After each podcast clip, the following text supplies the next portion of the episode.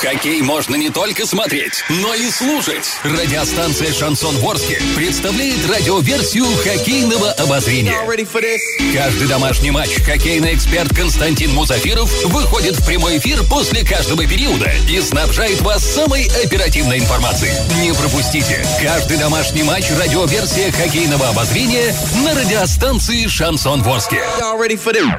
Для слушателей старше 12 лет.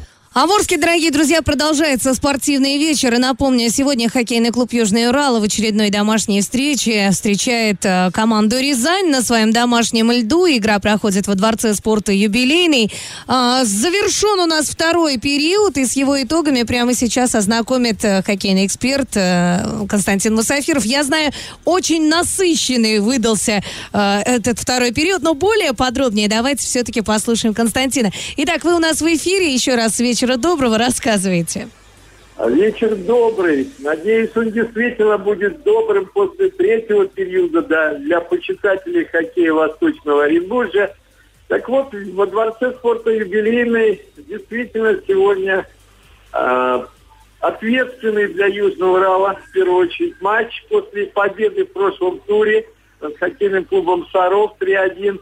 А болельщики ждут очередной все-таки убедительной игры нашей команды, но пока, к сожалению, не все клеится в действиях хоккеистов Южного Урала. Напомню, что после первого периода э, счет на табло был 1-0 в пользу гостей. Единственную шайбу наши хоккеисты пропустили весьма курьезную. Шайба отлетела от борта на пятачок, и там Артем Ворошило, нападающий гостей, оказался расторопнее всех. Он ожидал эту шайбу, а никто из наших защитников, и в, том числе голкипер Денис Перетягин, видимо, не ожидали такого поворота событий. Так вот, второй период начался с атак хозяев площадки. В общем-то, очень надеялись болельщики, которые поддерживали родной клуб, на перемену ситуации на льду, тем более последовало удаление в составе рязанцев. Но не тут-то было. Опять сожалению, было мало мыслей во время атакующих действий у игроков атаки Южного Урала, хотя они создали ряд опасных моментов, но переиграть вратаря Петра Кочеткова, 19-летнего, не смогли. Так вот, а затем последовал бросок с угла, совершенно ничи, никакой опасности он, казалось бы, не сулил. Да и сам бросавший Владимир Карпов вряд ли ожидал, что он забросит шайбу. Но это произошло, Денис Перетягин явно вздевнул этот э, несложный бросок, и счет стал 2-0.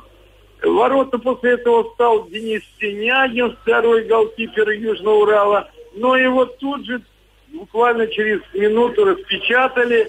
Опять сыграли тактически неверно наши игроки в обороне и уже накатившие на пятачок ну, собственно говоря, радиус центрального э, центрального броска позиции Иван Ларичев сумел э, сумел распечатать вот только на новенького вратаря.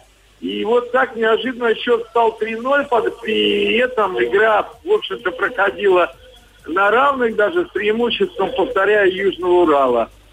Немножко сникли трибуны, но э, на льду царила относительное спокойствие до примерно 36-37 минуты. А потом наша команда взорвалась, самолюбие, наверное, сыграло свою роль. И вскоре ответную шайбу, первую ответную, надеюсь, шайбу ворота Рязани провел молодой защитник нашей команды, который не так давно появился в ее составе, 20-летний Егор Бардаков. Он оказался расторопнее всей на пятачке и сумел протолкнуть шайбу в сетку. Ну а там уже несколько еще последовало достаточно ну, неплохих атак Южного Урала, но не хватило, не хватило времени, чтобы развить этот успех. Посмотрим, что будет происходить на льду в третьем периоде. И пожелаем все-таки команде Евгения Зиновьева преобразиться. Во-первых, добавить страсти и постараться именно мыслить на льду во время атаки, а не действовать стандарта. Вот, собственно, пока и вся информация после второго периода в матче Южный Урал хоккейный клуб «Рязань» 3-1 в пользу гостей. Но впереди третий период. Ну что ж, будем надеяться, что, как говорится, сквозь тернии к звездам и третий период будет действительно результативным в пользу нашей команды хоккейного клуба «Южный Урал». Константину Мусафирову, хоккейному эксперту, говорим огромное спасибо.